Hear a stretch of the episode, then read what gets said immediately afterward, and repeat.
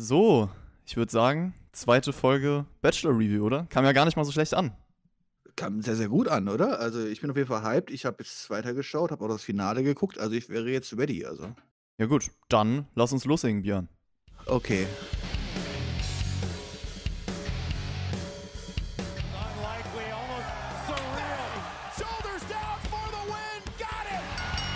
Am Freitag war es bei WWE wieder Zeit für SmackDown. Wir sprechen für euch über das Geschehen und wünschen euch jetzt viel Spaß bei der Review.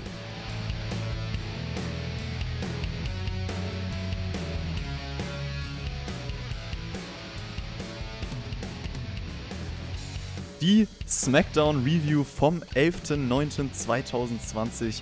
Ihr hört den Spotfight Wrestling Podcast. Nach einer für mich ziemlich guten Ausgabe letzte Woche wollen wir doch mal sehen, wie sie weiterverfahren haben. Es gab ein paar Grundlagen, die gelegt wurden, um über alles zu sprechen. Ist Team 5 Sterne Jobber für euch am Start. Björn, Mr. Rosenkavalier, was macht das Leben? Hey yo, Meister zusammen. Ich bin jetzt gerade ein bisschen verwundert, ist wie Smackdown, was?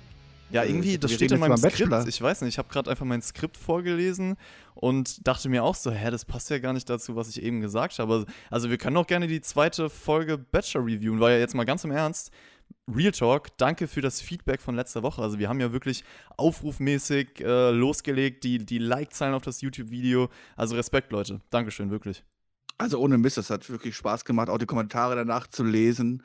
Ähm, auch die Kommentare, die, Hater-Kommentare, die die Hater-Kommentare gehatet haben, das fand ich sehr, sehr lustig. Ähm, schön, wie die meisten darauf reagiert haben, dass sie auch den Spaß verstanden haben. Ähm, aber ich verstehe den Spaß jetzt nicht, warum wir jetzt über SmackDown reden. Wir machen jetzt Bachelor, oder?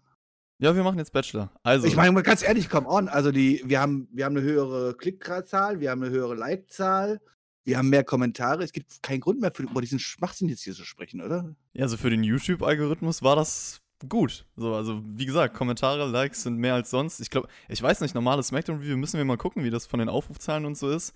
Also Leute, ihr macht es uns schwier, schwier, also schwer, wirklich schwer, jetzt hier über ganz normal über Smackdown zu sprechen.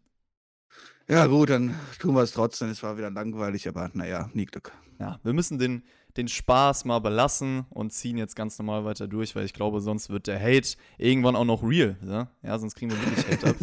Und äh, dann vielleicht auch verständlicherweise. Wir können die nächste Bachelor-Review machen wir dann beim, beim Treffen. Genau, dann einfach live in person. Genau. Aber ich muss generell gestehen, ich habe richtig Bock auf meine Hobbys in nächster Zeit. Also die NFL-Saison ist jetzt auch an den Start gegangen. Bundesliga geht bald wieder los. Pokal ist ja schon im vollen Gange. Das G1 Climax-Turnier von New Japan startet in einer Woche. Also beste Leben, Björn. Puh, ja, beste Leben. Ich genieße jetzt aktuell auch meine freie Zeit. Äh, Ich habe ja immer noch meinen Fuß kaputt, den geht es aber schon mittlerweile wieder ganz gut. Ich bin selbst erstaunt, äh, wie gut ich damit schon wieder laufen kann. Bin natürlich aber auch wahrscheinlich bis, also erstmal bis 22., aber wahrscheinlich bis Ende des Monats krankgeschrieben. Wird die Zeit natürlich dann noch ein bisschen genießen. Ähm, und ja, ich gucke dann halt dementsprechend viel Sport im Fernsehen. Ne? Ich habe natürlich heute auch schon Fußball geguckt, habe schön meine Wuppertaler angefeuert. Jetzt drücke ich gerade meine Gladbacher noch die Daumen, wobei die brauche ich nicht die Daumen drücken. Ähm, die scheinen ganz gut zu machen. Ja, mit Football und so kann ich jetzt nicht sehr viel anfangen, aber ich freue mich auf jeden Fall nächste Woche Bundesliga und so. Da habe ich wieder richtig Bock drauf, auch wenn es noch ohne Zuschauer ist und alles drum und dran. Aber ähm, ich habe es schon vermisst, auch wenn es jetzt nur eine kurze Sommerpause war. Ansonsten könnt ihr euch die Zeit natürlich gerne mit den ganzen Podcasts hier vertreiben. Also auf Patreon, wie immer, alles früher, alles ohne Werbung, Special, Dinger und YouTube ist ja auch ganz viel Content. Es gibt übrigens auch Hauptkampf äh, diese Woche mit einem netten Gast, habe ich gehört. Also schaltet da gerne ein und auch in die anderen Sachen. Und ich würde sagen, starten wir mit SmackDown. Ich fühle mich ganz ungewohnt. Also dadurch, dass wir jetzt über Bachelor gesprochen haben, jetzt irgendwie länger nicht mehr zusammen hier eine WWE-Review aufgenommen haben. Es, es wird was Neues, ja. Es wird wieder eine Umstellung. Paul Heyman und Roman Reigns, apropos was Neues. Roman Reigns hat ja seinen Charakter auf jeden Fall verändert. Ja. Ey, es ging erstmal los mit der kleinen Gedenkgrafik ja, für, für 9-11, ja.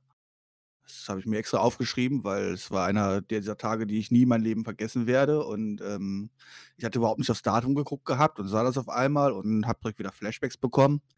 Ich meine, du wirst dich an ihre Rückgrat erinnern können, du warst noch zu jung, oder? Ich war wirklich zu jung. Ich war vier Jahre alt oder so. aber man hat es auf jeden Fall nicht so groß aufgezogen wie sonst. Also diese, diese Tribute und so ist mir gar nicht wirklich im Kopf geblieben, deswegen habe ich das auch nicht aufgeschrieben. Also ansonsten gab es auf jeden Fall noch diese Donnergeräusche im Thunderdome. Roman Reigns und Paul Heyman, wie gesagt, kommen raus und Roman Reigns haben wir jetzt ja ein paar Mal seit seinem Return gesehen. Also sein Charakter hat sich verändert, ich habe es eben erwähnt. Theme und Look bleiben eigentlich bestehen, Björn. Hättest du dir gewünscht, dass man da passend zu seiner Veränderung auch da was ändert? Mm, ja, der Look ist prinzipiell gleich geblieben, seine Mimik ist aber anders. Und das macht er meines Erachtens sehr, sehr gut und damit verkörpert er auch sehr gut in der Körpersprache, dass jetzt er vielleicht nicht mehr der ganz liebe, nette, brave Mann von nebenan ist. Ähm, und zum Thema Theme und so weiter muss ich sagen, jetzt wo er Heel ist, finde ich, passt das Theme wieder ganz gut. Also für mich hat er als Face überhaupt nicht gepasst. Dieses gerade Döde, Döde. Das, das ist, da kündigt für mich schon jemand Böses an, in Anführungszeichen. Von daher passt es jetzt eigentlich besser als vorher. Ja, finde ich auch. Also es wirkt einfach viel organischer, weil man sowieso in so vielen Momenten, wo der Theme ertönte, dachte, okay, man muss jetzt buhen. Also ich kann mich dann ganz viele Situationen zurückerinnern und deswegen, es hat sich jetzt so ergeben, dass man denkt, ja, das ist ein Heal-Theme. Und ja, deswegen passt auf jeden Fall. Und der Look von Reigns, man hat ihn ja noch nicht in so einem richtigen Match gesehen. Also er hat immer nur dieses T-Shirt an. Ich bin mal gespannt, wie dann wirklich sein Neues aber. Aber ein neues T-Shirt hat er heute angehabt, ne? Er hat heute Hat ein er? neues T-Shirt. an. Ja, heute stand drauf, show up and win. Und was stand bei Payback drauf?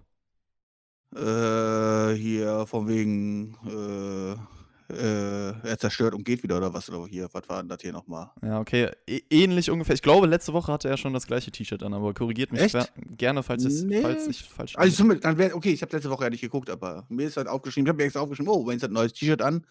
War der alte Spruch zu brutal oder was? Ich weiß es nicht, aber jetzt steht da einfach nur drauf, show up and win. Naja, okay. Oder er hat einfach mehrere Sprüche auf Lager, weil er so ein cooler Typ ist. Und Ah, okay. hm, ja, auf jeden Fall leichte Veränderung vielleicht im Look, generell seine Aura, das passt alles als Heel. Der Bart, die Mimik, du hast es schon angesprochen, das hat man auch im Anfangssegment hier wieder gespürt. Also Heyman übernimmt erstmal das Mic. Reigns hat sein Versprechen bei Payback gehalten. Er ist jetzt neuer Champion. Und Jey Uso hat letzte Woche alles gegeben, ist jetzt Herausforderer. Der kommt dann auch raus. Und Björn, du hast letzte Woche ja nicht über SmackDown sprechen können. Wie stehst du eigentlich zu diesem Titelmatch bei Clash of Champions? Naja, man hat es ja zumindest versucht, es logisch aufzubauen in der letzten Woche ähm, mit dem Fatal Four-Way und alles drum und dran. Das war ja, es war schon okay. Ich meine, immerhin hat Jey Uso ein Match dafür gewonnen und dass Reigns sich für ihn eingesetzt hat, das fand ich schon okay. Er ist halt der absolute Übergangsgegner jetzt hier. Ne? Jetzt spielt man hier halt rum, hier von wegen der Big Dog gegen den Underdog und die beiden Familien zusammen. Ähm, ja, also ich sag mal so, ich glaube, das Match wird sehr, sehr gut. Aber es, ist, es, es zieht mich halt wirklich null an TV, muss ich sagen. Es ist jetzt kein Interesse für mich da, wo ich sage so, oh, okay, das ist jetzt eine, eine Herausforderung, wo ich glaube, da könnte jetzt wirklich viel mehr passieren, außer dass dieses Match stattfindet und er den Kleinen wegfrühstückt. Jey So wie er es auch schon im Sandkasten getan hat. Genau, das hat er nämlich gleich, also Reigns hat es gleich gesagt, Jey Uso kommt erstmal raus, bedankt sich bei Paul Heyman. Äh, Heyman meinte aber, dass das Reigns Idee war letzte Woche, ihn in das Match zu packen. Und Reigns meint dann, sie haben schon jahrelang an dieses Match gedacht, die Familie ist stolz und Jey Uso hätte es sich verdient, es ist sein Moment, aber dann, früher wie im Sandkasten, wird es bei Clash of Champions nicht sein Moment sein, sondern Roman Reigns wird ihn fertig machen. Und ja, ich finde bis hierhin, das hat alles schon wieder schön gezeigt, wie Roman Reigns tickt. Also auch, dass nur weil er Heel ist, jetzt nicht direkt Hass auf jeden Face hat sozusagen, weil Jey Uso ist ja ein Face in der Rolle und jetzt nicht direkt Hass auf seine Familie hat. Nein, die liebt er immer noch, aber trotzdem weiß er, er muss ein Statement setzen und ich finde die Dynamik zwischen Face Jey Uso und Reigns, die sich jetzt nicht böse gesonnen sind, äh, cool irgendwie, weil es halt nicht nur noch 15 ist und Reigns eine klare Linie verfolgt. Ja, prinzipiell gebe ich dir recht. Ich fand, das ist auch gut rübergebracht worden.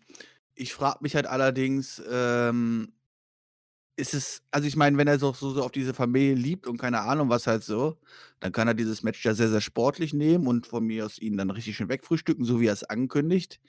Ich frage mich dann, was so diese paar bösen Blicke und so alles dabei sollen halt so, weil es ist doch schließlich Familie, Blut, so wie er selber sagt, das ist das Größte, was es quasi gibt. Ähm, eigentlich könnte er es doch eigentlich mit, viel mehr mit einem Schmunzeln sehen, oder? Dafür wirkt er mir einfach.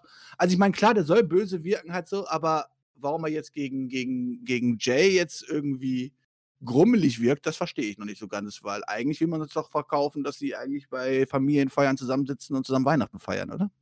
Ja, aber ich finde, also wie ich das jetzt interpretieren würde, ist, dass Roman Reigns halt denkt, ja komm, du hast deinen Platz in der Familie, ich habe meinen Platz in der Familie, wir haben unseren Platz hier in den Shows, ich gebe dir jetzt diese Chance, alles cool, wir bestreiten das Match sportlich, aber ich weiß schon, wie ich dich in deine Schranken weisen muss. So. Das ist halt klar für ihn und der denkt halt, okay, Jay Uso, jetzt muck mal nicht so auf, so hype dich mal nicht so krass und deswegen gibt es ein paar Mal diese Blicke, aber im Endeffekt gibt man sich dann sportlich die Hand, wie er das auch gesagt hat. Ja, Aber wer weiß, also- kommt. Schauen wir mal, ob es so kommt oder ob er nicht vielleicht auch mit seiner Familie bricht. Genau, das ist ja die Frage. Das ist vielleicht das Interessante daran. Wir wissen ja nicht, ob Reigns vielleicht dann doch austickt und irgendwas passiert. Also da hat man so ein bisschen die Andeutung gemacht und das ist ja auch ganz gut für die nächsten Wochen.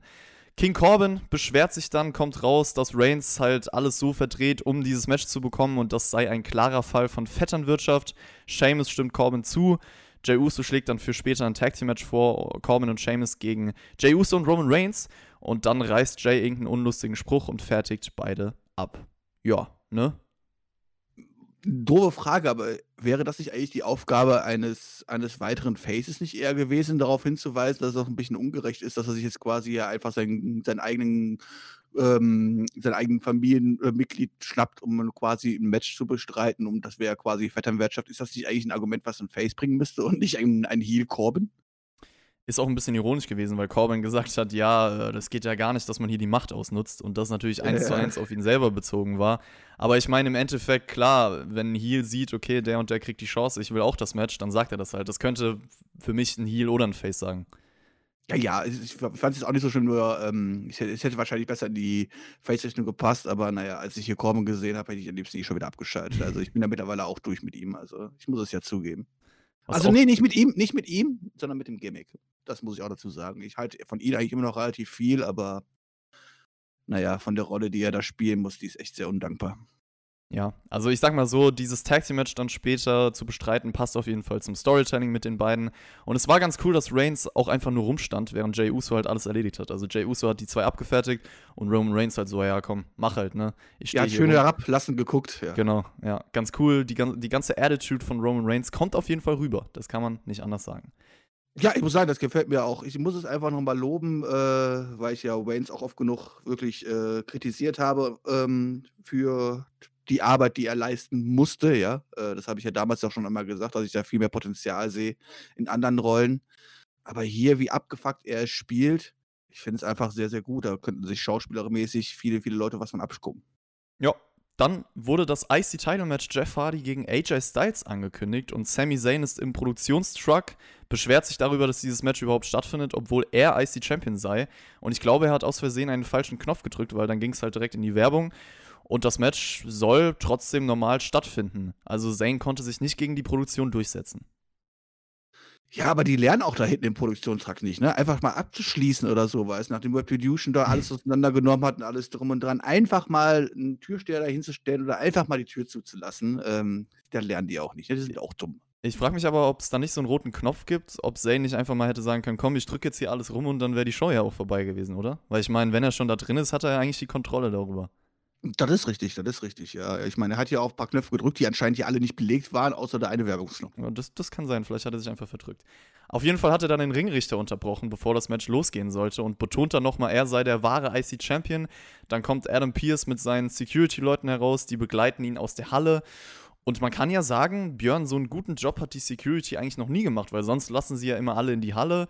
Retribution haben wir jetzt schon angesprochen, da wollen wir gar nicht erst anfangen. Also ein- mal ein guter Abend für die Security-Leute. Das sagen wir sonst nie. Oder ein schlechter Abend für Sami Zayn, der der Erste ist, der sich von der Security wirklich äh, beeindrucken lässt. Ist ja freiwillig sogar gegangen. Er ist sogar freiwillig sogar gegangen. Ähm, ja, ich, ich muss sagen, ich mag die Storyline immer noch. Also ich, ich finde es gut, dass Sammy nicht einfach zurückkommt und äh, sagt, hier bin ich wieder und ich fange wieder vom Neuen an, sondern ganz klar sagt so, ey, ich habe eigentlich damals meinen Gürtel nicht abgegeben und so, ja. Er lebt da so ein bisschen in seiner eigenen schizophrenen Welt, ähm, was ich aber sehr passend finde. Und naja, es tut zumindest AJ Styles gegen Jeff Hardy und so äh, das IC-Titel-Geschehen jetzt nicht abwerten, sondern eher aufwerten. Ja, ich finde auch, Zayn ist unterhaltsam und hat ja auch nicht Unrecht. Also, das ist auch der Grund, warum ich auf das Three-Way warte. Das ist das Match, auf das man aufbaut. Und dieses IC-Title-Match hier bei SmackDown fand ich eher unnötig, vor allem auch, wenn man sich das Ende anschaut. Aber gut, sprechen wir erstmal drüber. Jeff Hardy gegen AJ Styles. Styles attackiert ihn vor dem Match und Hardy kann dann direkt den Twist of Fate durchbringen, aber die Swanton Bomb geht daneben. Explosiver Start. Styles fährt dann so ein bisschen das Tempo runter, dann gehen ein paar Trademark-Moves von Jeff Hardy durch, aber Styles hat eigentlich immer eine Antwort. Jeff Hardy hatte übrigens, wenn wir schon äh, 11. September ansprechen, das, was du am Anfang gesagt hast, hatte auch so eine USA-Gesichtsbemalung drauf, die ganz cool aussah. Und das Ganze äh, war dann nicht mal nach acht Minuten vorbei, denn Sami Zayn greift ein, es gibt eine DQ, dann noch ein Helluva-Kick gegen Jeff Hardy und dieser bricht dann auf der Rampe zusammen. Ja, ich finde, das Finish war sehr vorhersehbar. Also, das Match war solide bis dahin. Ich hätte es auch gerne weitergesehen. Es ist logisch, dieses Finish zu bringen, also gar kein Kritikpunkt oder so, wenn man auf das Triple Threat aufbaut. Aber ich frage mich halt, war es überhaupt notwendig, dieses Singles-Match hier zu zeigen? Ich hoffe, da findet man noch andere Wege, um dann im Endeffekt auf das Pay-Per-View-Match aufzubauen. Mm, ja, ich weiß, du bist kein Fan von Fuck-Finishes. Wenn sie Sinn machen, habe ich allerdings nichts dagegen. Und ja, es war sehr durchschaubar, dass dann Sammy natürlich zurückkommt und ähm, dort eingreifen wird. Fast allerdings. Also von daher, ähm, man kann nicht drüber streiten, muss man vorher unbedingt acht Minuten zeigen oder so. Oder tut man sich direkt am Anfang einfach beenden oder irgendwas halt so. Aber prinzipiell äh, muss ich sagen, habe ich weder was gegen die Ansetzung hier noch gegen, äh, noch gegen die Attacke von Sami Zayn, die einfach logisch ist. Und dann habe ich auch mal mit einem Fuck-Finish kein Problem, wenn es denn dafür da ist, äh, ja, um das Pay-Per-View-Match dann aufzubauen. Ja, also das kann man nicht anders sagen. Das war objektiv äh, definitiv sinnvoll und kann man so umsetzen. Das Three-Way sollte auch cool werden vom Match her, also von der Qualität her. Und es gibt dann Backstage nochmal ein Update darüber, warum Jeff Hardy zusammenbrach. Anscheinend war er dehydriert und Styles kommt dann noch hinzu, führt ein kleines Interview, meint, er will natürlich noch eine Chance auf den Titel. Und ich weiß nicht, ob man diesen Zusammenbruch von Jeff Hardy weiter aufbauen will die nächsten Wochen. Also ob man das irgendwie als Hürde in seine Matches integriert oder ob das jetzt nur einmalig war. Auf jeden Fall ging es dann auch noch später weiter damit, dass Jeff mit einem Doktor spricht und Sami Zayn dann reinkommt, sich über ihn lustig macht und dann erstmal kassiert. Also so ein Brawl entsteht. Man hat das auf jeden Fall über den Abend ein bisschen weitergezogen. Ja, also ob man das dann wirklich dann weiterzieht äh, mit Jeff. Also der WWE ist es zuzutrauen, dass sie das auch gerne jetzt noch die nächsten drei Jahre weiterziehen ähm, und er immer wieder umkippt, aber ich glaube, ist nicht dran. Jay Uso hypt dann das Match mit Roman Reigns später, aber der sitzt einfach nur gelangweilt auf der Couch. Also Jay Uso neben ihm so, hey, das Match Tag Team, ja, wir werden die zerstören, bla bla. Und Roman Reigns interessiert sich eigentlich null. Hat so ein bisschen was von großer Bruder, kleiner, nerviger Bruder. Das war die Situation. Ich habe eine Zwillingsschwester, also ich kenne die Situation nicht. Björn, du auch nicht, oder? Ich habe zwei ältere Brüder, ich kenne die Situation sehr, sehr gut. Oh, ja, gut. Wie ich als kleiner Bruder dort sitze, versuche irgendwie meinen Bruder mit einem Regenschirm zu verprügeln und er sitzt einfach da und lacht. ich kann das nachvollziehen. Das ist Wie viel älter sind deine Brüder? Ähm, mein, also mein nächstälterer Bruder ist acht Jahre älter als ich und der davor 14. Okay, hast du das früher mal vielleicht bei deinen Eltern gepetzt, wenn die irgendwas gemacht haben? Nee, so ein Arschloch war ich nie. Ich habe mich versucht, immer selber durchzusetzen, bin allerdings immer, ich meine, kannst dir vorstellen, wenn ich halt 8 bin und mein, mein Bruder ist dann 16, 17 halt so. Ähm, naja, ich habe mich immer versucht, mich irgendwie zu wehren, habe auch immer versucht, welche Gimmicks, äh, äh, Gimmicks einzusetzen, so wie Regenschirme und so, aber im Endeffekt, naja, war ich immer derjenige, der dann heulend im Kinderzimmer saß. Nie Glück. Klare Rollenverteilung, ja, Björn, nie Klare Glück. Rollenverteilung, genauso wie bei Jay und bei Roman. Bei Roman, beim guten Roman. Bei Raw haben sich die SmackDown Tag Team Champions Cesaro und Nakamura zu Wort gemeldet. Die waren einfach mal da und jetzt sind auch die Street Profits bei SmackDown anwesend. Die beiden stopfen sich äh, Popcorn rein bei so einer Backstage-Party, warum auch immer die überhaupt aufgebaut war. Und dann gibt es Cesaro und Nakamura gegen die Lucha House Party.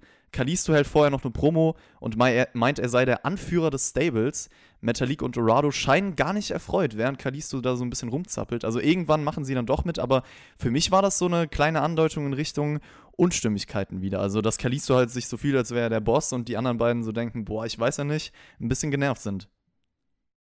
Ich fand, ich fand dieses ganze Szenario ziemlich nervig. Also, ähm, erstmal eine Strichliste brauche ich jetzt hier nicht führen, äh, führen, ne? Denn sie sind ja World Tag Team Champions, damit dürfen sie überall auftreten. Nein, oder? nein, nein, nein, nein.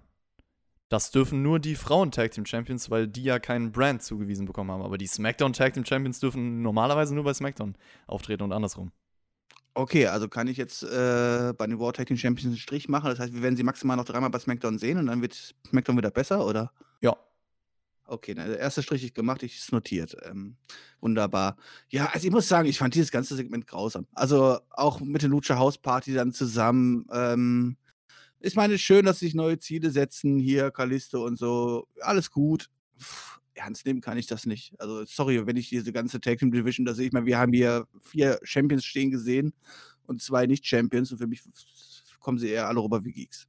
Ja, Kalisto und Metalik haben es übrigens geschafft, tatsächlich die SmackDown Champions nach vier Minuten mit einem Einroller zu bezwingen. Es ist vielleicht wichtig für später, dass Kalisto diesen Pin durchgebracht hat, weil ich irgendwie immer noch denke, er wird vielleicht damit prahlen und das wird in Richtung Unstimmigkeiten gehen. Ähm, das konnte im Endeffekt nur passieren, weil die Street Profits mit dieser Backstage-Party auf dem Titan schon für Ablenkung sorgten. Und ich stimme dir zu, also Cesaro Nakamura sehen bescheuert damit aus. Also auch wieder auf diesen ausgelutschten Trick reinzufallen mit der Ablenkung, ich verstehe das einfach nicht. Und ich frage mich halt, warum sie so ein Match kurz vor diesem Champions vs. Champions Match bei Raw verlieren müssen. Also Booking für mich unverständlich und alle in dieser Tag Team Division sahen einfach nicht gut aus. Ja, sehen alle aus wie Geeks. Äh, wir haben hier ein Match mit einem Fuck-Finish, was man dann dementsprechend wieder nicht verstehen muss und was dann auch einfach Fuck-Finish ist, weil Ey, come on. Also, was ich meine, das sind doch Profis oder was halt so. Und dann dann dann dann tanzt da jemand und deswegen lässt du dich einräumen und verlierst als Champion. Was ist denn das für eine Darstellung von von den Leuten? Das ist einfach nur traurig und na ja, mal gucken, ob du mit deinem Kalisto und den Unstimmigkeiten recht hast. Ich sehe da noch nicht so viel. Schauen wir doch erst mal, ähm, vor Lutscher Hausparty äh, äh, jetzt aufzulösen auch noch oder was halt so. Ich meine, da hast du ja gar nichts mehr Tag Division. Ja, aber genau deswegen interpretiere ich das so rein, weil man gerade sowieso alles splittet und ich das Gefühl habe, ja, da fängt man jetzt auch an. Aber nee, kann Oder natürlich einfach Team Wrestling abschaffen. Das wäre doch eine geile. auch. Boah.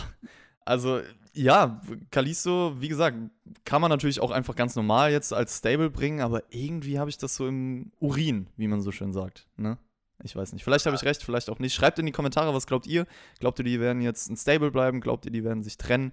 Ich lese es mir gerne durch. Das Match an sich war von der Qualität her halt wie das erste Match eigentlich zu kurz und dann durch Ablenkung beendet. War eher eine Nebenrolle für die Story, die erzählt werden sollte. Und nächste Woche, ich habe es schon gesagt, es gibt bei Raw Tag Team Champions versus Tag Team Champions bei, ja, genau, SmackDown Tag Team Champions, Raw Tag Team Champions. Außerdem Asuka gegen Mickey James um den Frauentitel. Dominic gegen Seth Rollins im Steel Cage und Drew McIntyre gegen Keith Lee. Alles unter der Tagline Raw in, Face. your face. Wir werden das zusammen Ins besprechen. Ins Gesicht, Chris. Was? Ins in dein Gesicht, mal. In dein Gesicht reinhauen. In dein verdammtes Gesicht, in die Fresse. Ja, ähm, ja, als ich die Ankündigung gesehen habe, ähm, also Asuka, Mickey James, ja, braucht man nicht drüber diskutieren. Für mich eine langweilige Ansetzung. Jetzt müssen wir uns schon wieder Dominic gegen Rollins am Montag angucken, jetzt in einem Steel Catch Match. Warum? Warum, Chris? Sag es mir. Aus Gründen. Ist denn schon wieder irgendwas Neues in der Storyline passiert, was ich verpasst habe? Oder warum gehen wir jetzt in den Steel Cage? Das ist eine gute Frage, damit die ganzen Leute, die Mysterio-Familie, die Bösen, die da letztens Murphy zusammengeschlagen haben, nicht eingreifen können. Okay. Dann bekommen wir noch du gegen Keith Lee. Ja, wahrscheinlich einfach, um jetzt Lee auch dann wirklich äh, endlich in die Midcard zu stecken, ja. Ähm, naja, ich sag dazu nichts mehr. Das ist halt dieses Hotshotting-Booking, was ich einfach nicht verstehen muss. Also es, ist, es macht für mich keinen Sinn. Aber darüber werden wir am Dienstag dann bestimmt noch ausführlich sprechen. Genau, ich bin gespannt. Also im Vorfeld äh, würde ich jetzt mal behaupten, dass wir beide irgendwo unsere Kritikpunkte an dieser Show finden. Vielleicht ist es aber im Nachhinein ganz anders. Ne? Vielleicht wird die Show ja äh, besser, als man jetzt denkt. Und dann schauen wir Ins einfach mal. Gesicht. Ins Gesicht, sag ich dir. Ins Gesicht damit. Letzte Woche gab es auch. Ich wollte noch kurz was erwähnen, ne? Ja, Falls ihr unsere Gesichter sehen wollt, dann macht euren Sign-up bei Patreon, denn das nächste Goal heißt ja dann Video-Podcasts. 450 Supporter und dann machen wir überall für alles Videopodcasts. Das wird ganz, ganz fein. Das hat bei Bachelor schon so gut funktioniert. Übrigens haben manche Leute gesagt, ja, äh, durch diese Review habt ihr eure Charaktere gestärkt und so super Storytelling und man hat uns besser kennengelernt. Das hat mich auch gefreut irgendwie. Ja, aber das war gar nicht das, das war gar nicht das eigentlich das, was wir ja damit äh, bewirken wollten, aber es scheint gut rübergekommen zu sein. Und so als kleiner Hinweis, es fehlen nur noch 16 Stück und dann sind die Videopodcasts real. Also in your face! In your face. Es gab von Bailey letzte Woche auch ein bisschen in your face Attacken gegen Sasha Banks und nach monatelanger Andeutung gab es dann im Endeffekt endlich diesen Split. So, Björn, du hast ja darüber auch noch nicht gesprochen. Wie hat dir denn letztlich die Umsetzung gefallen, beziehungsweise auch der Zeitpunkt? Also über den Zeitpunkt will ich gar nicht mehr reden, weil der ist für mich ein Jahr zu spät. Also ich meine, wenn ich überlege, man müsste echt mal zurückgucken und das erstmal nachvollziehen, wann wirklich äh, ich davon gesprochen habe, dass die beiden sich trennen werden. Und ich bin mir ziemlich sicher, das ist mehr als anderthalb Jahre her. Ähm, den Zeitpunkt es, äh, es bei der Weekly zu machen, fand ich jetzt gar nicht so verkehrt, muss ich sagen, denn für mich gehört ja so 'n Storytelling dann auch in 'ne Weekly und, äh, das Show-Up sehen wir dann beim Pay-Per-View. Ich fand's eher was mich am meisten überrascht hat, ist, wer gegen wen geturnt ist, muss ich ganz klar sagen. Also, das hätte ich halt eher andersrum erwartet und hatte sich für für mich auch in der Storyline eigentlich auch andersrum sinnvoller angefühlt, sagen wir's mal so. Ich habe ja ausführlich schon letzte Woche drüber gesprochen. Ich bin gespannt, wie man das jetzt versucht hat zu erklären. Das sollte nämlich Bailey jetzt bei SmackDown tun. Und es war direkt erstmal ganz cool, dass sie mit dem Stuhl rauskommt als Symbol. Damit hat sie ja Sasha Banks letzte Woche zerstört und dann zeigt sie erstmal ein Video, bevor sie irgendwas sagt. Man sieht halt die Attacken von letzter Woche. Und dann gibt's die Promo. Jeder fragt, wie Sasha Banks sich fühlt, aber keiner fragt Bailey. Und sie fühlt sich super, dass sie es getan hat. Also sie bereut kein Stück. Jeder will antworten, warum. Eigentlich hat sie nur Fragen. Und sie wusste die ganze Zeit, dass Sasha Banks nur auf den richtigen Zeitpunkt wartet. Keiner kennt Sasha so gut wie Bailey und sie ist nicht naiv. Sasha hat Bailey auf ihre Seite gezogen, um sie ganz nah bei sich zu halten. Und auch eigentlich nur, um sie auszunutzen, um Two Belts Banks zu werden. Genau das hat aber auch Bailey getan. Sie hat sie ausgenutzt, sie hat sich nie für diese Freundschaft interessiert. Wegen Sasha wurde sie der längste Frauen-Smackdown-Champion der Geschichte. Und nach letzter Woche ist Sasha jetzt nutzlos geworden. Deswegen gab es die Attacke. Mic Drop, Björn. Ähm, jetzt müssen wir erklären, warum sie seit letzter Woche nutzlos geworden ist. Das habe ich nicht so ganz verstanden. Ich muss sagen, ich finde es gut erstmal, dass, es was, dass, dass uns versucht wird zu erklären, was denn los ist. Ich fand auch gut, wie sie sich dann einfach hier in, in die Mitte des Rings gesetzt hat und loserzählt hat. Ich muss aber ganz ehrlich sagen, die Erklärung ist halt wieder 0815, ne, und einfach nur einfallslos. Ich denke, da kann man sich, wenn man eine Story hat zwischen besten Freundinnen, sich auch mal vielleicht ein bisschen mehr Hintergründe einfallen lassen, außer ja, äh, ich habe sie ausgenutzt und es war Zeit, sie loszuwerden.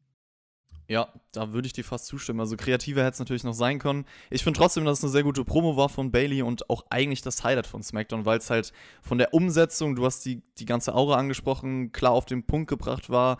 Es hat auch irgendwo inhaltlich Sinn ergeben, weil ich meine, man hat ja wirklich durchgehend gedacht, dass einer von den beiden gegen den anderen turnt. Das heißt, es kam jetzt wirklich ein Jahr oder so so rüber, als hätten sie sich nur ausgenutzt. Das stimmt ja irgendwo. Und Bailey hat das halt mit Überzeugung gesagt, die Mimik war da das war nach letzter Woche schon ein ganz guter Follow-up. So. Es freut mich, dass sie jetzt auch nicht mehr diese überzogenen Promos zusammen mit Sascha halten muss. Hier hat man gesehen, es geht auch anders. Sie kann diese Heel-Rolle ernsthaft verkörpern. Und äh, ich denke, Sascha Banks wird nach der Attacke erstmal ein paar Wochen raus sein. Damit kann man dann auch super arbeiten. Also der Return, den größer aufziehen. Am besten wäre natürlich mit Publikum. Aber hier hat man auf jeden Fall den Grundstein für ein größeres Match in Zukunft gelegt. War jetzt nicht absolut top von der Umsetzung, aber war auf jeden Fall solide so. Sage, die Erklärung war mir ein bisschen mau, aber sie war da. Deswegen möchte ich das auch gar nicht so groß kritisieren. Die Promo war top. Äh, ich finde immer noch, dass, dass, dass Bailey ihre Heel-Rolle, vor allem jetzt, wo vielleicht auch die nervigen Promos nicht mehr dabei mit Sascha wirklich sind, äh, sogar sehr, sehr gut macht. Und das hätte ich ihr damals gar nicht so zugetraut. Ähm, naja, warten wir mal ab, wenn dann in ein paar Wochen Sascha wieder zurückkommt und wie das Follow-up dann sein wird. Ähm, jetzt wird sich dann Bailey wahrscheinlich erstmal irgendeinen Übergang schnappen dürfen. Genau, du hast es angesprochen. Übergang. Sie braucht erstmal einen Gegner, die, den sie noch besiegen kann. Deswegen gibt es jetzt ein Four-Way, um die neue Herausforderin zu krönen.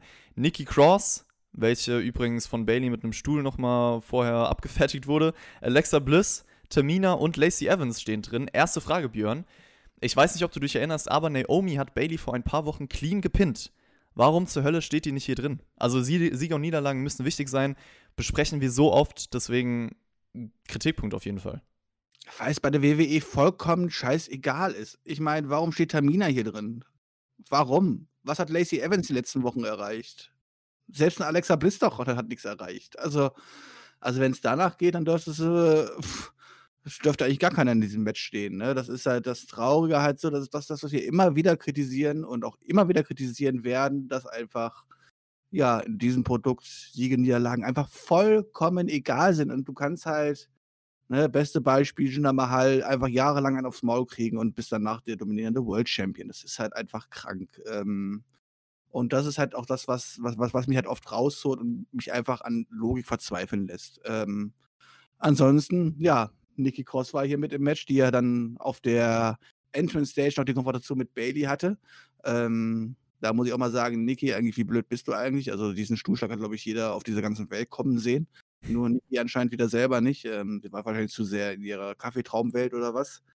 Ähm, naja, und mal ganz ehrlich, das Match war nix. Das, das ist, es, war, es war das einzigste competitive, äh, äh, einzigste Wrestling-Match des Abends, wenn man das mal so sagen darf, ja. Also, wo wir ein richtiges Match bekommen haben, was länger als fünf Minuten gegangen ist, was nicht in den Fuck-Finish geendet hat, ja, unbedingt direkt, ja. Und ähm, es war nix. Es war einfach nix. Es waren, weiß nicht, weiß nicht, Viertelstunde oder so. Und es war einfach nur, ich habe einfach gedacht, komm, lass es bitte gleich zu Ende sein.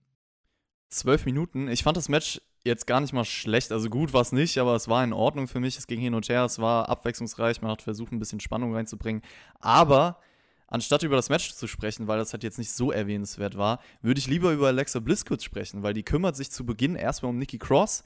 Die arbeiten auch zusammen dann im Match. Es schien erstmal alles ganz gut, aber irgendwann driftet sie dann so ein bisschen in ihre Welt ab, nimmt sich Nikki, zeigt Sister Abigail, den Finisher von Bray Wyatt, mit einem Kuss auf die Stirn vorher und verlässt dann die Halle. Also The Fiend schwirrt noch in ihrem Kopf herum.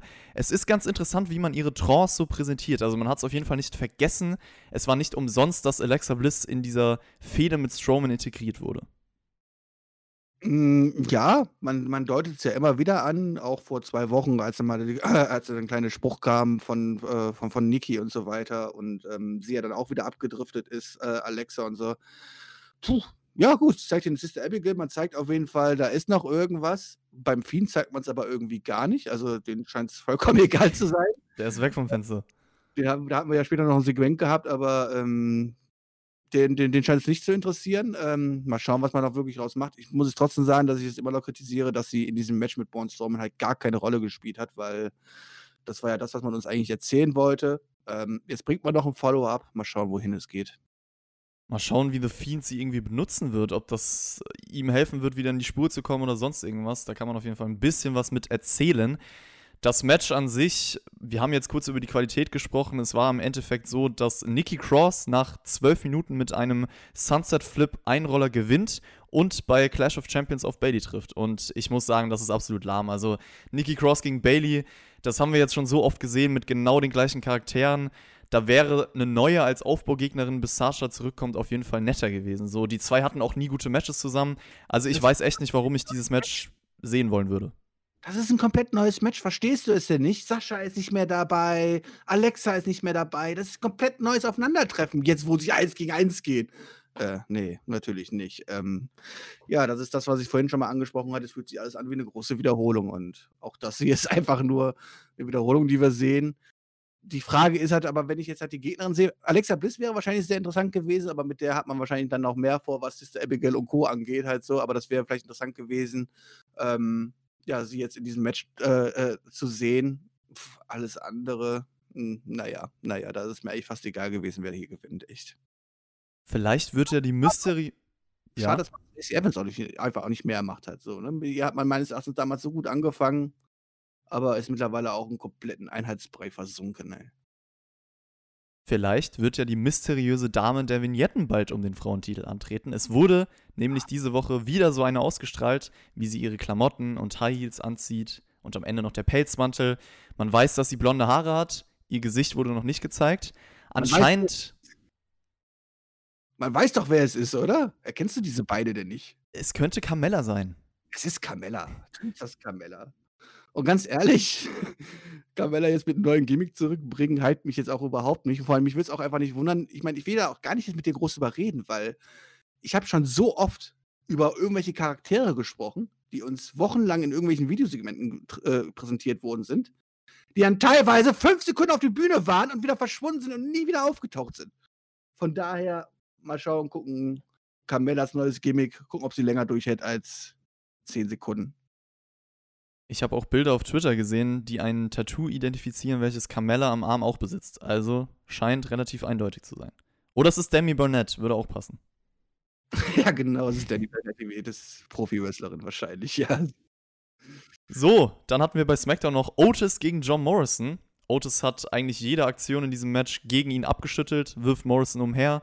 Dann klaut The Mist die Lunchbox mit dem Vertrag drin und das dachten sie zumindest. Also später wurde dann aufgeklärt, dass Miss und Morrison die falsche Lunchbox geklaut haben. Da ist gar nicht der Vertrag drin, also das gleiche wie letzte Woche eigentlich. Und ich dachte mir nur so, oh Mann, warum geht das weiter? Weil ich immer noch der Meinung bin, der Vertrag, das wurde uns die letzten Jahre immer so präsentiert, ist doch nur auf den Sieger dieses Koffers zugeschrieben, also nur auf Otis zugeschrieben. Und was bringt es denn bitte The Miz und Morrison, den in Besitz zu haben? Ich finde, die wirken so dumm dadurch. Und ja, ich weiß, Miz hat später noch gesagt, jeder Vertrag hätte Lücken und man müsste nur zu einem Anwalt gehen. Aber ich bitte euch, will man jetzt das ganze Konzept von Money in the Bank ins Lächerliche rücken?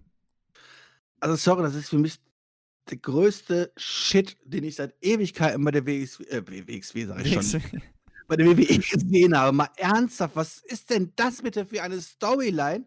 Ich meine, dass Otis seinen komischen Vertrag in der Lunchbox durch die Gegend trägt, das ist ja schon peinlich genug halt so, ja. Aber dass sich dann jetzt zwei Heels quasi darum bemühen, jetzt über drei Wochen irgendwie diesen Vertrag zu klauen, der ihnen ja überhaupt nichts bringen würde, halt so, wie du es schon angesprochen hast. Das würde ja auch dieses komplette Konzept vom Money in the Bank komplett auf den Kopf stellen, wenn es eigentlich gar nicht mehr darum geht, dieses Money in the Bank Match zu gewinnen, sondern einfach nur danach den Koffer zu klauen, weil der, der den Koffer hat, der ist halt anscheinend, der hat auch den Vertrag und der darf dann einfach jederzeit eincashen oder was. Das ist doch so dämlich. Dieses, es ist einfach so dumm und dabei sieht weder Otis gut aus, dabei sehen weder die Heats gut aus, es sieht einfach nur alle aus wie große Volltrottel und ähm, das ist einfach nur peinlich. Also es ist einfach nur peinlich und ich frage mich bis jetzt immer noch, wie sie es schaffen wollen, bis zum Cash-In, der ja spätestens nächstes Jahr bei Money in the Bank dann passieren muss, Otis irgendwie Richtung World Title zu bucken. Das ist mir ein absolutes Rätsel, weil für mich ist Otis momentan einer der größten Geeks, die da hinten überhaupt rumlaufen, echt. Ja, ich finde das auch alles absolut lächerlich. Ich habe wirklich Angst, dass man das durchzieht. Also, dass irgendwann wirklich gesagt wird, okay, Miss Morrison klauen diesen Vertrag, gehen zum Anwalt und der findet dann irgendwie ein Schlupfloch und dann ist auf einmal, keine Ahnung, Morrison Mr. Money in the Bank. Also Ach, komm, dann. auf, also ernsthaft. Also das ist, das wäre, dann kannst du ja auch nie wieder Money in the Bank Ja. veranstalten. Oder stattdessen musst du dann sagen, okay, dann zeigen sie später noch, wie Vince McMahon mit einem neuen Anwalt einen neuen Money in the Bank Vertrag aufsetzt, der dann lückenlos ist oder was halt so, damit wir das nächstes Jahr dann. Also das ist doch alles Bullshit. Also sorry, das ist, also das ist wirklich, also das ist wirklich äh, das Schlimmste von, von, von, vom WWE-Produkt oder storymäßig, was ich in Ewigkeiten gesehen habe. Und wir haben schon viel Scheiße dabei gehabt. Wir haben Leute gehabt, die sich mit Hundefutter einreiben und keine Ahnung was halt so, ja. Aber das hatte wenigstens noch mehr Hintergrund und Impact als diese Storyline, die man uns hier erzählen möchte. Ich verstehe es auch nicht. Das würde auf jeden Fall Money in the Bank komplett zerstören, wenn man das echt durchzieht. Das Match war dann halt im Endeffekt noch so: Otis besiegt Morrison nach knapp über zwei Minuten mit einem Splash, den Jake Hager, aka Jack Swagger, auch immer gezeigt hat. Also vielleicht ein neuer Finisher für Otis. Der Caterpillar als Finisher war auch nichts, finde ich. Also der braucht ja schon was Neues. Ich weiß aber nicht, ob dieser Splash die Lösung ist. Also ich finde eigentlich, dass er so einen richtigen Power-Move braucht. Hallo, der ist dick, da ist ein Splash immer eine tolle Variante. Ja, okay. Also, man kann ja sagen, objektiv dadurch, dass Otis Mr. Money in the Bank ist, sollte er dieses Match genau so gewinnen. Es ist richtiges Booking, er braucht diese Performance, aber grundlegend dachte ich mir auch so, wäre eigentlich cooler gewesen, wenn Morrison den Money in the Bank Koffer gewonnen hätte, weil der Typ hat halt viel mehr drauf. Ja, und jetzt stell dir mal vor, ähm, die Storyline geht jetzt weiter und wie du schon gesagt hast, die finden den Vertrag, klauen den Vertrag, finden eine Lücke und machen sich dann selber zum Mr. Money in the Bank oder was halt so. Dann hast du eine Darstellung, dass der neue, also der, der zukünftige Money in the Bank äh, Kofferträger quasi innerhalb von zwei Minuten von äh, Otis gesquasht wird. Das ist so Ja. geil. Das ist super. Ja, bringt halt, also im Endeffekt, wie gesagt, ich, ich feiere Morrison und würde ihm das gönnen, wenn er Mr. Money in the Bank wäre, aber dann nicht in dieser Rolle und nicht so. So, dann wäre, es hätte halt so einfach sein können, dann hättest du ihn einfach als Singles-Wrestler präsentiert, weg von The Miz, weg von diesem Comedy-Charakter. Er ist einfach ein Wrestler, gewinnt den Koffer, wird aufgebaut und fertig. Aber das wäre ja zu einfach. Ja, vor allem wäre es nicht einfach total einfach für Otis, ist einfach zu sagen, ich lasse den Koffer zu Hause und bringe den erstmal gar nicht mit, bis ich eincashe. Ja. Dann kann keiner klauen. Also ich meine, ich sag mal so, vielleicht macht er es manchmal spontan, deswegen braucht er den Koffer irgendwann mal bei sich, falls sich so eine, eine Situation ergibt. Ich meine, das kann man ja nicht immer planen. Ja, warum? Der hatte schon Situationen gehabt, wo die Leute tot vor ihm im Ring lagen und es hat ihn nicht interessiert. Ja. Oh Mann, äh, von einem Quatsch zum nächsten für mich persönlich und zwar Firefly Funhouse. Reigns hat einen wichtigen Bestandteil dieses Funhouses mitgenommen, den Titel, so Bray Wyatt. Und äh, Bray meint dann aber, es geht darum, wie man im Endeffekt mit Niederlagen umgeht. Und jetzt zum spaßigen Teil der Sendung. Ein neues Mitglied sollte vorgestellt werden. Also Bray Wyatt spricht dann irgendwie von Pasquale, aber der taucht nie auf. Und dann erscheint die Vince McMahon-Puppe, stellt den neuen speziellen Berater des Firefly Funhouses vor, Wobbly Walrus, also ein wackeliges Walross. Yowie, Wowie Björn. Die Worte von Wyatt am Ende habe ich gefühlt. Ich muss sagen, ich musste echt. Das habe ich schon auf Twitter gelesen. Ich bitte dich. Du hast nicht ernsthaft gela- lachen müssen. Ich habe lachen müssen, als ich das, das, das Walross Paul Heyman gesehen habe. Also ich fand es schon sehr, sehr lustig. Ähm, na gut, also man sollte sich natürlich jetzt nicht hinterfragen, so warum ein, ein, ein Boy White oder ein Fiend sich von irgendeiner Vince McMahon-Puppe irgendwie was sagen lässt oder so. Ja, das ist natürlich alles schon sehr verrückt und wir, aber das ist halt auch nochmal dieses Firefly Funhouse. Okay, das sollte man dann vielleicht nicht ewig so ganz genau ernst nehmen, ja. Ähm, aber als ich hier das Walross äh, Heyman gesehen habe, fand ich das schon sehr Schmunzeln, muss ich sagen. Ich musste lachen. Ja, okay, das lasse ich dir natürlich auch gerne. Jeder hat seine Meinung, jeder hat sein. Ich habe auch anderthalb Stunden davor Smackdown geguckt und war total deprimiert. Dann lass mich doch wenigstens über sowas. Ja, ich, ich lasse, also lachen ist ja auch gut, dann ist ja alles cool. Also ich meine, wenn man über sowas lachen kann, ist eigentlich das Beste, was passieren kann. Ich meine, manchmal lache ich auch über so Dinge, aber hier ist es halt ganz subjektiv, dachte ich mir so, boah, nee, was ist das denn bitte? Komplett überzogen. Vielleicht sollte das ja auch alles irgendwie eine versteckte Bedeutung haben, keine Ahnung. Ich fand es aber einfach nur kindisch. Ah, du kannst aber das Wort Firefly Funhouse und überzogen nicht im einen Satz bringen, weil das, das ist, dafür ist das Firefly Funhouse da, um überzogen Ja, aber äh, es gab schon Situationen im Firefly Funhouse, die, wo man halt so ein bisschen Sachen interpretieren konnte, analysieren konnte und äh, dachte, wow, das ergibt ja irgendwo Sinn, Storytelling, vielleicht auch unterhaltsam, aber hier war das für mich einfach komplett zusammengewürfelter Nonsense, Hauptsache verrückt. Und da sind wir wieder bei Humor und TV-Produkt für Grundschüler oder so. Es ist halt nicht mein Ding, diese ganze Fantasy-Welt. Und ich bin dafür, ehrlich gesagt, gesamte Firefly Funhouse, Fiend-Charakter für immer zu begraben. Ja, willst du machen? Das Ding ist schon abgefackelt und ist trotzdem wieder da. Also, mehr geht halt nicht. Es Also, geht nicht weg, Mann. es geht einfach nicht weg. Ähm, ja, aber man hat ja ein bisschen, immerhin ein bisschen Storyline-Verbindung halt. Ich meine, wenn man das Heyman hier das Walross quasi zeigt und der ja mit auch quasi dafür verantwortlich ist, dass Boy White sein Gürtel los ist und so. Ähm, pff, ja. Ich fand, ich meine, es war, es war was waren es? Eine Minute oder so, come on. Und ich durfte einmal schmunzeln. Also von Ja, dann, dann ist gut. Also ich glaube, es ist halt absolut subjektiv. Wenn man lachen musste, dann ist es vielleicht auch unterhaltsam. Ich dachte mir halt so, nee, bitte. Aber für jeden, der lachen musste, alles cool. So, für mich war das halt echt Quatsch. Aber gut, Björn, ja, ja, enjoy. vor der Show, dann geht das auch. Vielleicht liegt es an unserem Altersunterschied. Ich bin einfach reifer als du.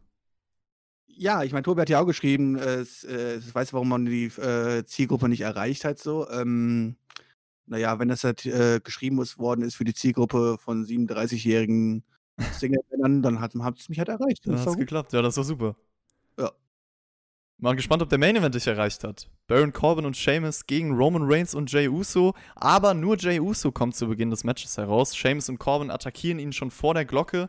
Und das waren natürlich Payback-Flashbacks, denn Reigns hat wieder eigentlich dieses Match, aber kommt einfach nicht und kommt dann irgendwann später. Und ganz ehrlich, ich weiß halt nicht, warum der Referee schon das Match anläutet, bevor nicht alle Teilnehmer im Ring stehen. Und das ist auch schon wieder sowas, wir haben über Money in the Bank gesprochen, dass dieses Konzept ins Lächerliche gezogen wird.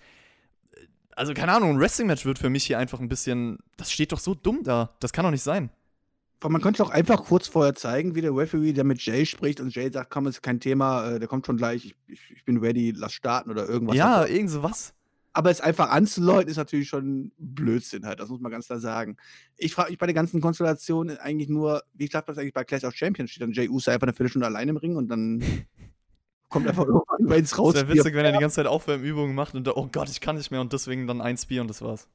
Ja, wahrscheinlich irgendwie. Ähm, ja, ansonsten ist es das, was man von Reigns halt aktuell zeigen möchte. Ne? Er macht halt nur das, was nötig ist. Und wenn er aber dann da ist, dann delivert er und spielt mal kurz weg und geht dann halt wieder einfach. Ähm, so möchte man Reigns gerade präsentieren. Klappt natürlich bei so Multiman-Matches dann halt von mir aus auch, ja, auch wenn die Logik halt irgendwie fehlt. Ähm, bei Clash of Champions wird es interessant. Also ich hoffe, dass das jetzt nicht zu seinem Gimmick wird, dass er das jedes Match durchzieht. Klar, es ist funktioniert. Also auch hier würde ich das jetzt gar nicht kritisieren, da komme ich gleich zu. Aber jedes Mal bitte jetzt nicht irgendwie als durchgehendes Gimmick oder so. Ja, ich meine, hier wollte man natürlich einfach ganz klar zeigen, guck mal, Jay, ähm, ich war noch nicht da und dann hast du auch hier quasi fast auf die Fresse bekommen, aber kaum bin ich da, come on, dauert 10 Sekunden, ist das Match auch vorbei und ich bin eh der Bessere von uns beiden. Und ja, naja. Wobei man sagen muss, Jey Uso hat ja am Ende aufgedreht. Also Reigns hat sich, wie gesagt, irgendwann entschieden dafür zu kommen. Jey Uso dreht auf, zeigt den Splash. Vorher gibt es aber den Tag von Reigns und der staubt dann halt einfach eiskalt ab. Spear, das war's nach vier Minuten. Und Jey Uso streckt mit Roman Reigns den Titel auf der Stage in die Luft und mit einem Staredown der beiden endet SmackDown. Also, wie gesagt, dass dieses Match angeläutet wurde, stört mich. Ansonsten finde ich aber auch, dass Jey Uso hier gar nicht mal schlecht aussah. Reigns natürlich sowieso, Ziel erfüllt. setzt klare Statements, dass ihn halt gar nichts juckt und dass er die Arbeit komplett Jey Uso machen lässt und das kommt halt rüber wie ein Badass so. Die Beziehung zwischen den beiden lässt sich nicht so einfach analysieren und das macht es interessant, deswegen war das Ende dann doch ganz produktiv, kann man sagen. Mm, Ja, das, das, also äh, man hat zumindest das vermitteln wollen, was man vermittelt hat. Ähm, vielleicht hätte man ja hier auch mal an den Abend vielleicht dran denken können, mal hier auch ein bisschen Wrestling zu zeigen und nicht nur halt vier Minuten. Denn am Ende bleibt für mich hängen, okay, außer dieses Damen-Match war kein richtiges Wrestling-Match am Start. Also für mich ist einfach vier Minuten kein richtiges Match. Das ist für mich eher ein Segment, ja. In dem Uso gut aussah. Äh, du hast es schon besprochen. Waynes eh sowieso. Es gab einen kleinen Stare-Down und ja gut, ist.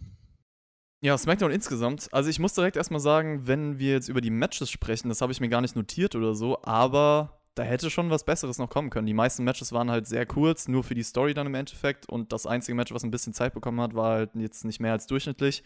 Also matchtechnisch kann man eigentlich alles skippen. Für dich war das beste Match des Abends Nikki Cross gegen Tamina gegen Lacey Evans und Alexa Bliss. Das sagt eigentlich schon alles über. Also wenn du das schon als bestes Match des Abends bezeichnen musst. Ähm, aber okay, ansonsten hatten wir halt auch nicht wirklich viel In-Ring-Action. Ne? Also das muss man einfach ganz klar sagen. Ich meine, ich bin ja eigentlich immer einer von den Leuten, die das eigentlich ganz cool finden, halt so, ist okay. Ach, wir haben aber ganz vergessen, AJ Styles gegen Hardy hatten wir ja am Anfang auch. Das ging ja auch. War zumindest ein bisschen Match, ne? Das Ja. stimmt, ja. bis es dann zum äh, Fuck-Finish kam halt. Aber ähm, ja, also äh, ich bin ja nicht derjenige, der jetzt unbedingt immer irgendwie einen Fünf-Sterne-Klassiker bei der Weekly braucht, so gar keine Frage halt. Aber Ja, ich schon. Also fünf Sterne immer. Erwartung. Jedes Mal. Ein ernstzunehmendes Wrestling-Match ähm, in einer Zwei-Stunden-Show von, weil ich nicht eine Viertelstunde erwarte ich mir halt schon irgendwie halt. Ne? Ähm, ansonsten muss ich einfach ganz klar sagen, nachdem ich die letzten zwei Wochen ja schon ein bisschen, ein bisschen viel gelobt habe, muss ich sagen, war das hier eigentlich relativ mau, muss ich einfach ganz klar sagen. Klar, die zwei Stunden waren schnell um, aber es ist ja effektiv nichts passiert. Also es ist ja wirklich effektiv gar nichts passiert. Wir haben, wir haben die Erklärung von Bailey bekommen. Okay, das lasse ich gelten. Alles andere gesehen und abgehakt oder einfach nur Wiederholungen der letzten Wochen oder irgendwas, aber da war nichts erfrischend Neues dabei für mich. Ich finde es gut, was man mit Jey Uso und Roman Reigns macht. Also die Dynamik spricht mich irgendwo an, weil es verstrickt ist. Baileys Promo, wie gesagt, fand ich auch sehr gut. Grundlage für die ganze Story mit Sasha ist gelegt worden. Gestört haben mich, wie gesagt, vor allem auch diese Dinge, dass man dieses Match da ansetzt, das mit dem Money in the Bank Koffer, dass man so grundlegende Prinzipien von Wrestling irgendwie versucht ins Lächerliche zu ziehen. Champions vs. Champions, äh, Matchaufbau ist fragwürdig, also diese ganze Tag Team Sache. Wieder Nikki Cross gegen Bailey, das sagt mir nicht zu. Das Firefly Funhouse war für mich ein Desaster. Also ich würde sagen, das war insgesamt eine durchschnittliche Show. Gab ein paar nette Sachen, gab ein paar bescheuerte Dinger, aber viel passiert ist jetzt nicht wirklich, ja. Kann man skippen, war jetzt nicht so erwähnenswert. Man muss aber sagen, habe ich gerade gelesen, die aktuelle SmackDown-Ausgabe hat im Schnitt ein Rating von 2,261 Millionen Zuschauer. Also Anstieg auf jeden Fall von 200.000 im Vergleich zur Vorwoche. Ja, da ist, da ist bestimmt irgendwas äh, Schlechtes im Fernsehen sonst gelaufen äh, es gab keine Konkurrenz oder so, keine Ahnung. Ähm, nee, es ist, es ist ja auch gerechtfertigt, denn ich fand ja, ähm, letzte Woche habe ich es nur in Highlights gesehen, aber davor die Woche und jetzt auch War prinzipiell fand ich schon interessanter als die ganzen Wochen, die wir davor hatten. Also ich fand schon, dass man die letzten drei, vier Wochen, egal ob bei SmackDown oder bei War, schon gemerkt hat, so, oh, es tut sich ein bisschen was, es wird immer ein bisschen erfrischender. Und das wird natürlich dann auch mit Einschaltquote hoffentlich dann auch belohnt. Ähm, dass Leute natürlich dann wieder einschalten und dann in Anführungszeichen so eine, eine durchschnittliche Show zu sehen bekommen, ist natürlich ein bisschen schade, weil man damit wahrscheinlich auch wieder einige vergraust hat. Das war's auf jeden Fall von SmackDown dieser Woche und von diesem Podcast. Björn, ich überlasse dir gleich ein bisschen die Schlussworte. Ich verabschiede mich mal ganz, ganz fresh hier und ich freue mich, dass ihr alle zugehört habt. Lasst es euch gut gehen und bis zum nächsten Mal. Ja, nachdem ich die letzten Wochen einige Rosen verteilt habe, geht diese Rose, äh, die- diese Woche keine Rose an SmackDown, das muss ich leider sagen. Ähm, ich hoffe, dass ich dann nächste Woche wieder eine verteilen kann. Oder am Dienstag schon bei War. Chris, es war mir wieder eine Ehre, mit dir aufzunehmen. Ja, genießt jetzt noch das schöne Wochenende. Und ähm, wenn ihr schlafen geht, lasst die Hände über die Decke, ne? Reingehauen.